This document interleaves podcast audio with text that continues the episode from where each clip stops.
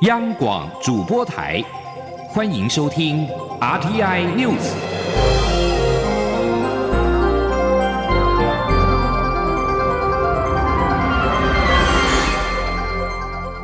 听众朋友您好，欢迎收听这节央广主播台提供给您的 RT News，我是张顺祥。首先把新闻焦点关注到是二零二零的总统大选。二零一九年的最后一个周末，总统蔡英文跟对手韩国瑜除了戒备电视的辩论会之外，总统将会出席新竹市动物园的开园仪式。周日是为双北的立委来辅选，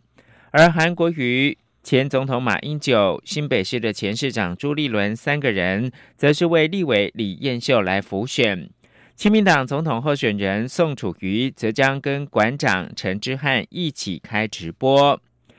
今年最后一个周末假日的行程，因为二十九号唯一一场总统辩论之后即将登场。总统除了备战辩论会，礼拜六是以国政行程优先，将出席新竹市立动物园的开园仪式。这一场是府院党高度的重视。韩国瑜今天二十八号上午将会出席国民党立委参选人李彦秀的造势大会，同场也有前总统马英九、新北市的前市长朱立伦出席。国民党出动大咖为李彦秀来辅选，全力的冲刺选情。今天下午，韩国瑜将会到南港展览馆出席 H 外套的拍卖大会，所得全数捐作公益。而韩国瑜明天二十九号将迎战首场的总统电视辩论会，结束辩论会之后，将赶往台中参加国政领航台湾富强的造势晚会。宋楚瑜今天晚上二十八号，则是跟网红馆长陈之汉一起开直播，抢攻青年跟网络选票的意图相当的明显。除了抢攻青年跟网络的选票，宋楚瑜今天上午也将到中和参加亲民党提名的新北市立委参选人李正浩竞选总部成立大会，为自己的陆战来顾票。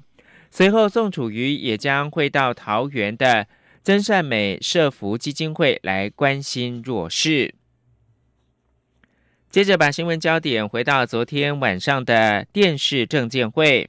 二零二零总统大选第三场的电视政见会，二十七号晚间落幕。国民党总统候选人韩国瑜再度的抛出重启特侦组彻查弊案，而民进党总统候选人蔡英文则是重申，特侦组之所以被废，是因为容易变成总统清算政敌的手段。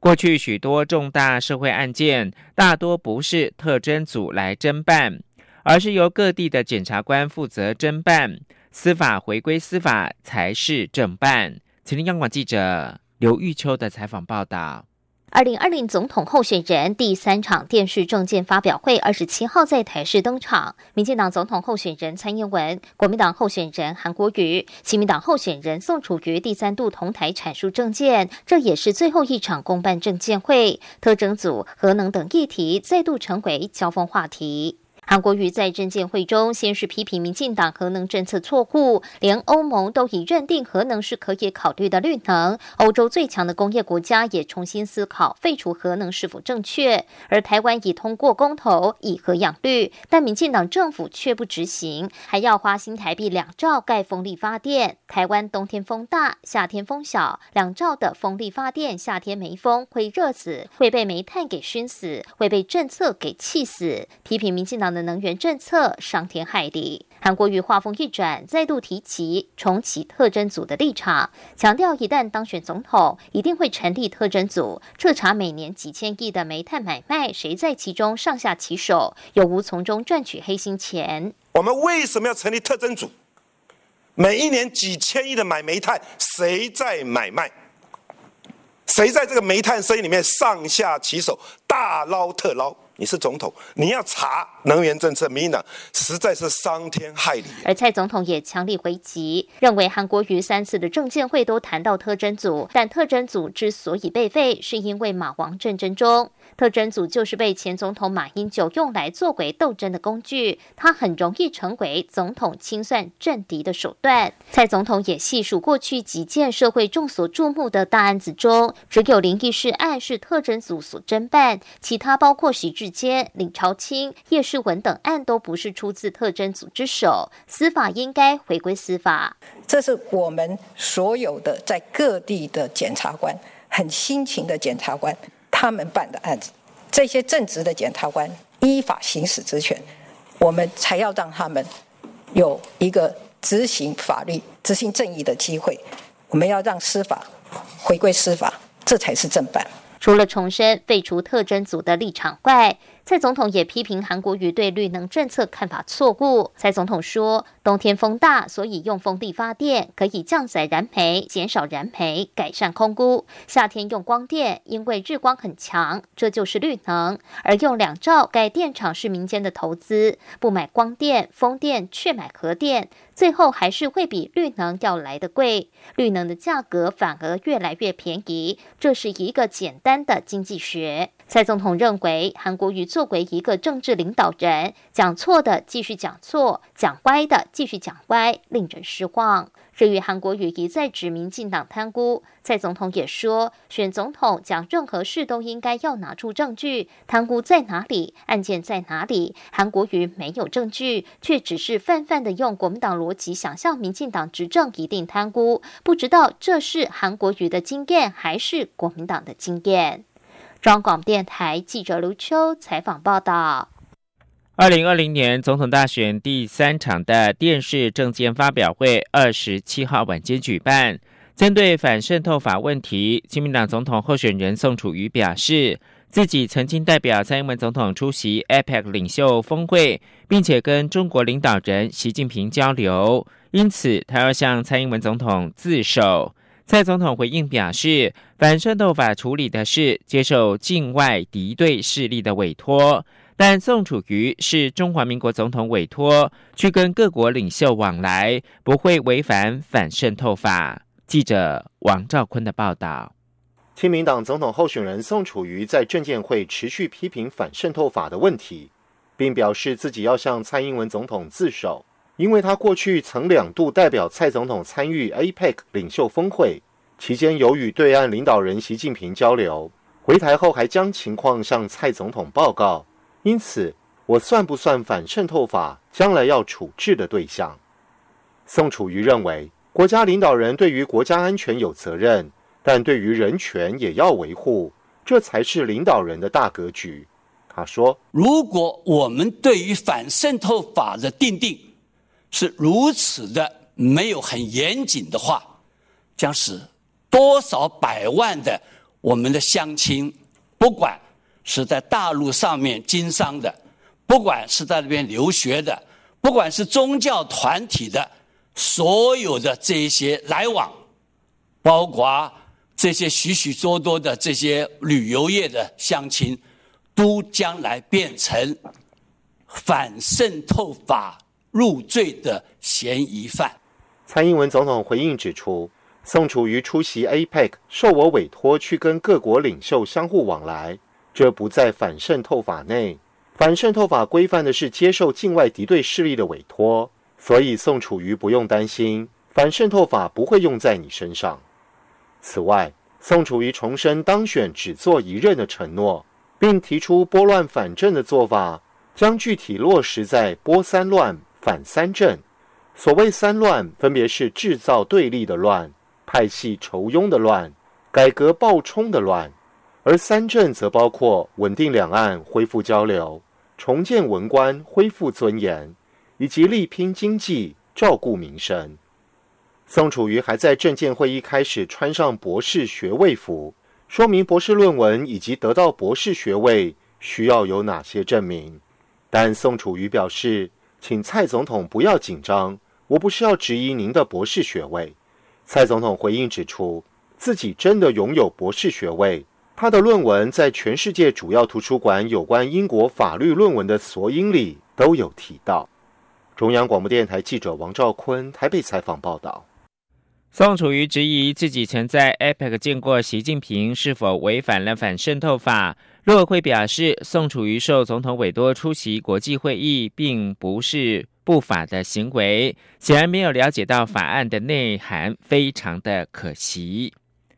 而立法院的朝野党团首次针对反渗透法进行协商，但光是要不要进入到逐条讨论，朝野就争执不下两小时。最后，历经三个小时的协商，只进行两条条文的实质讨论，而且两条都没有共识，保留到院会来处理。立法院长苏家全最后才是下个礼拜一上午十点再次进行协商，希望各个党团有不同的意见，都能够先思考，提出对案讨论。请听央广记者郑玲的报道。民进党力拼在三十一号院会三读通过反渗透法，二十七号朝野党团首度针对反渗透法进行协商。不过，国民党团与亲民党团都主张，有关国安的重大法案不应没有行政院版本，未经委员会审查就仓促立法，应待大选过后交由新民意决定。民进党团则强调，今年六月国安法修正通过时，也通过附带决议，要求尽速修正两岸人民关系条例及广电三法，因此没有留给下一。界处理的空间，且从五月至今，党团与行政部门多次沟通，修正到第七版才提出反渗透法，绝非仓促立法。在朝野党团争执不休两小时后，立法院长苏家全才是直接进入逐条讨论，针对内容提出意见。在讨论立法目的时，国民党团提出修正动议，要求将维护国家主权改为维护中华民国主权，但未获朝野共识，遭到保留。对于法律用词定义，民进党团。也提出修正动议，将条文中“监督管理”四字删除，以缩小法律射程范围。民进党团干事长管碧玲说：“这最主要也是，呃，顾及就是我们两岸交流当中，尤其是产业界，呃，或者是任何的，呃，这个机构啊，在中国他们的这个准呃列宁式政权的组织体系之下，呃。”非不得已被动的，他们都必须要去设立相关的党组织。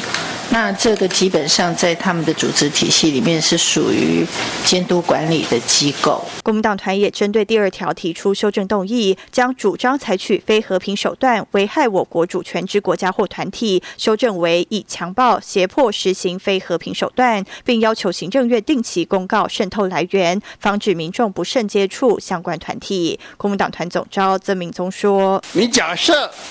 这些团体。”这渗透来源，或者这有几个渗透来源，你很清楚啊？你知道谁啊？你就把它公告，让民众知道，不要去跟他往来，不要让他往来。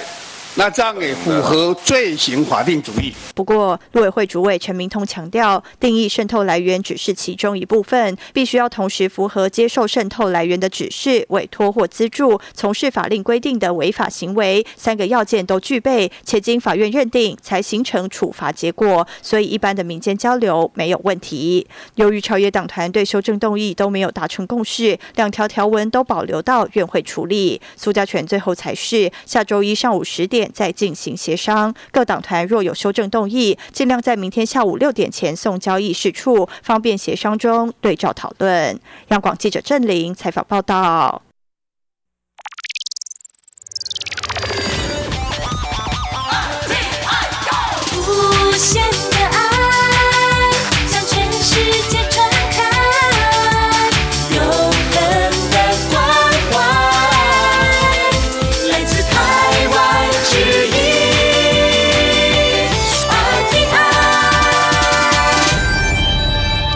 是台湾时间清晨的六点四十四分，我是张顺祥，继续提供新闻。美股今天互有涨跌，交投清淡。道琼工业指数收盘续创历史新高，纳斯达克指数收跌，结束连续十个交易日创新高的格局。道琼工业指数中场上涨二十三点，或百分之零点零八，收在两万八千六百四十五点。标准普尔五百指数上涨零点一一点，收在三千两百四十点。报告显示，美国原油库存降到两个月以来的最低水准，油价今天是走高的，呈现四月以来最长周线连涨格局。纽约市场西德州中级原油的二月期货价格上涨了四美分，收在每桶六十一点七二美元，连四个星期走高。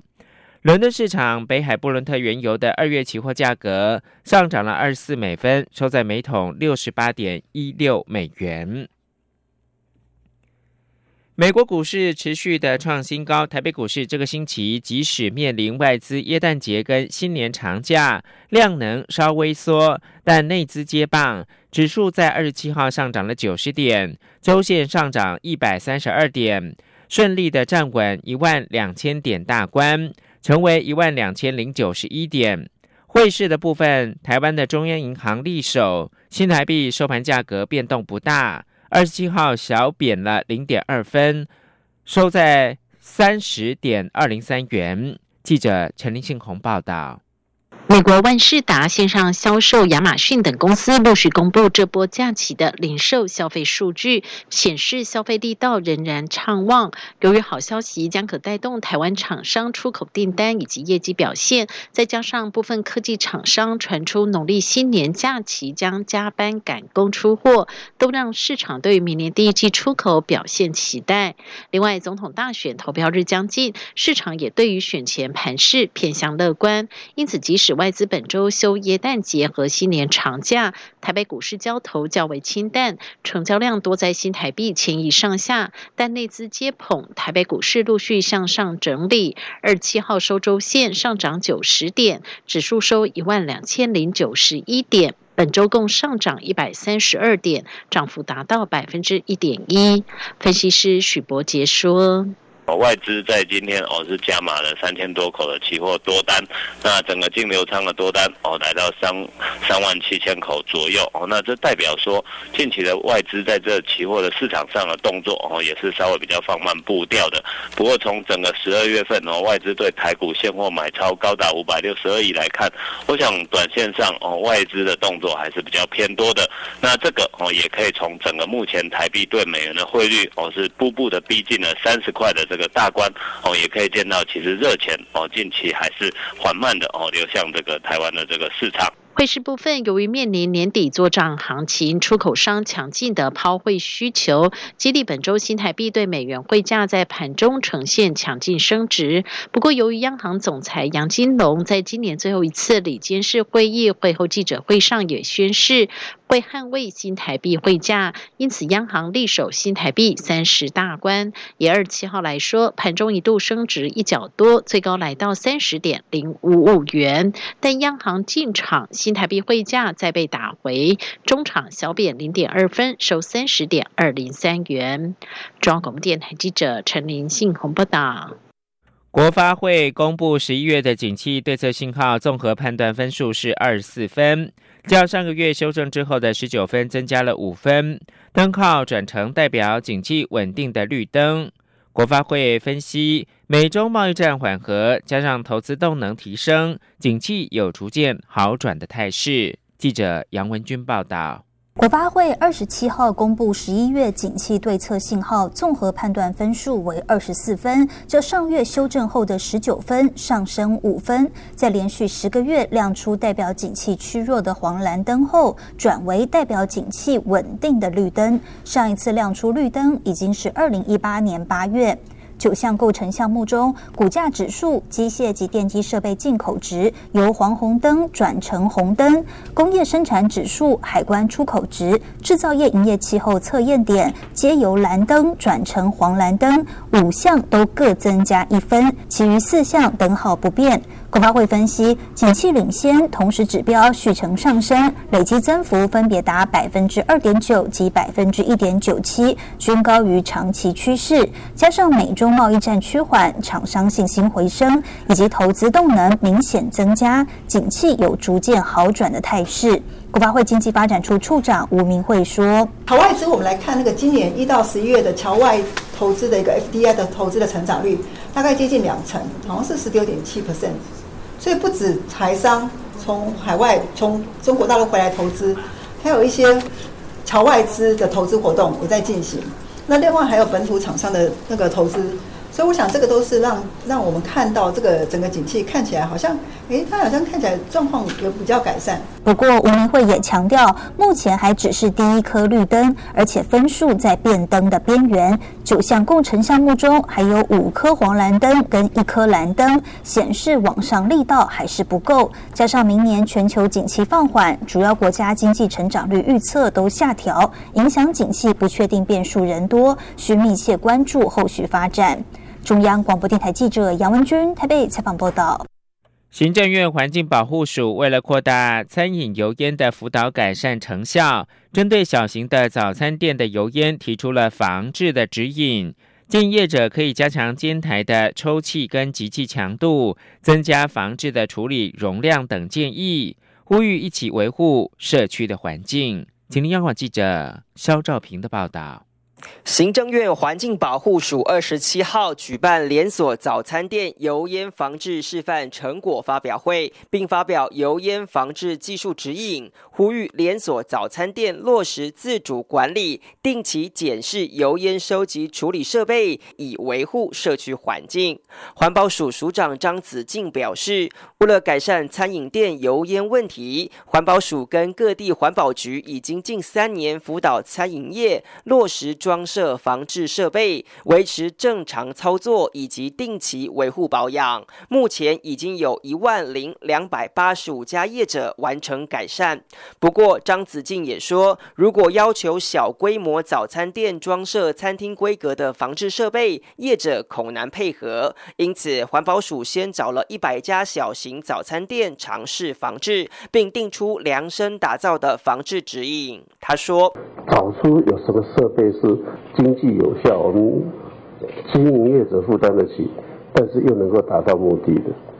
那这样我们大家就可以大家共同来做哈。所以，那也就是让大家看看说，在什么情况下我们是做得到的。根据相关指引。大致上是建议业者要提高煎台的抽气量，增加防治设备的处理容量，定期清洗排放管道，同时也要提升风管的视觉美化。环保署空气品质保护及噪音管制处处长蔡梦玉受访表示，相关举措不仅能够有效降低外溢的油烟外，环保署也规划透过认证标章带起正循环。他说：“我们会呃思考，比如说以。”开始进行像自主管理标章的方式，哦，发给他，他如果他的房子的状况相当的良好，我们给他一些呃，就是执行良好的一个标章。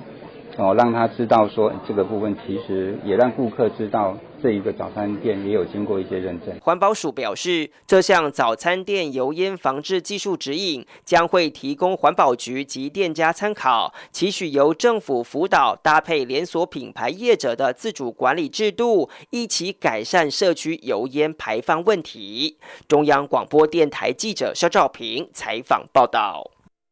台湾将打造高运量的自驾中大型的电动巴士，并且要量产。工研院跟业者车王电子合作，双方将在二零二一年前共同打造十部的国产自动驾驶的电动巴士。预计是量产的第一辆自家巴士，最快明年的第一季就会出厂。记者郑祥云、陈林信宏报道。由国内业者首度研发的自驾电动巴士，日前曾经在台中花博士运行，不过只能运行在封闭场域。为了强化台湾国内自制自驾电动巴士的量能，工研院二十七号宣布和车王电子合作，目标要在两年内打造中大型共十部国产自动驾驶电动巴士。这也是国内近几年最大宗的自驾车产业和研究单位的合作案，且整合共十四家国内车用电子的。设备及软硬体厂商，像是马达、仪表系统、感测器、图资和联网资安等，希望透过此次建构国内自动驾驶产业链，并进一步成为国际车厂的供应链。车王电子是台湾第一家车用电子的生产厂商，先期已经投资新台币一点六亿于自驾巴士的产品研发。此次和工研院的合作案，将在台中港加工出口区的一点三万平厂房内生产。预计是量产的第一辆自动驾驶电动巴士，最快明年第一季就会出厂。车王电子董事长蔡玉庆说：“我们预计啊，在这个地方年产出近万台的这个所谓的中大巴的底盘三电系统。那么，当然目标绝对台湾市场是不能满足，一定是出口。所以，我也利用这个机会啊，来做这样子的一个宣示啊。我们承诺啊，也是台湾应该在进入啊，在电动商用车、智慧电动商用车、自动驾驶系统。”在未来的几年呐，绝对有能力在台湾呐提供满足于国内市场，更能够推向国际市场。工研院副院长张培仁指出，台湾由于骑乘机车的人士不少，因此交通状况比其他西方国家还要复杂。以目前国际一些大型公司，像是 Google、苹果以及特斯拉等，投入自驾车的研究经费是台湾经济部技术处的百倍。但台湾在有限经费下，目前自驾车技术在亚洲热带国家堪称第一。他强调，工研院资通所在经济部技术处的支持下，发展出适用。台湾及亚洲地区独特的环境需求和自驾感知系统，克服国内混杂、长时间雨季等特殊环境，且导入智慧路测系统。自驾电动巴士未来上路后还会自动学习，且会越来越聪明，更加适应台湾国内的路况环境。中央广播电台记者陈林信鸿报道。台湾医疗科技整合学会跟台湾艾滋病学会二十七号在台北市的西门町红楼举办名为“艾滋级”的疾病拟人卫教宣导计划。他们把病毒跟用药具象成为动漫人物之外，还邀请乐团演出，希望透过译文的方式宣导，让社会对艾滋有正确认知。郑祥云、肖兆平报道。一头粉红长发，摇滚装扮。TASP 粉红革命乐团主唱徐子贤高唱歌曲，台下也跟着音乐挥舞双手。其实 TASP 是英文缩写，讲的就是对抗 HIV 病毒要有治疗及预防的观念。这是台湾医疗科技整合学会与台湾艾滋病学会将 HIV 病毒的治疗、用药等卫教知识拟人化，希望让喜欢音乐跟动漫族群的民众可以进一步。了解艾滋病的最新观念。担任 TASP 粉红革命乐团主唱的徐子贤表示，社会还有一群声音对感染艾滋病毒有错误的刻板认知，因此他希望透过歌声让更多人撕掉歧视标签。他说：“我觉得这些观念就有一点像是，嗯。”呃，应该要赶快被翻转过来的事情啊，就像就像原住民以前那种被误解，所以我能理解那种被误解的感受。所以当我知道我有这个机会可以用我的声音去帮助这些方呃翻转的时候，我就是马上就说 yes。主办特展的台湾医疗科技整合学会二十七号起，在台北市西门红楼举办为期三天的活动。他们除了把艾滋病毒拟人化外，同时也把在高风险接触前可使用的 PrEP 用药跟接触后的 PEP 用药也具象化，并且将这些角色连接音乐，希望换个方式谈卫教。台湾医疗科技整合学会秘书长陈泰成说。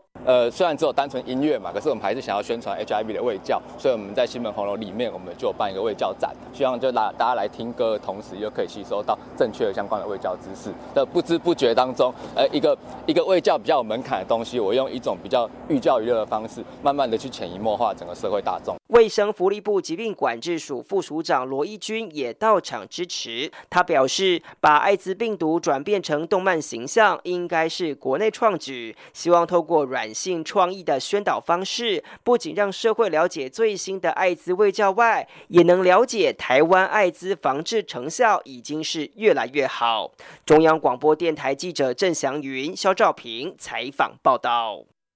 美国海岸防卫队表示，一架载有七人的直升机在夏威夷失踪，迄今毫无线索。尽管黎明刚刚过，陆海空的搜寻并没有间断。海岸防卫队在新闻稿当中表示，这架观光直升机业主在二十六号的晚间六点之后通报直升机失踪。这架直升机前往考爱岛的纳帕利海岸观光之后就没有返航。业主在超过原定返回时间的四十五分钟之后报案。以上新闻由张顺祥编辑播报，谢谢收听。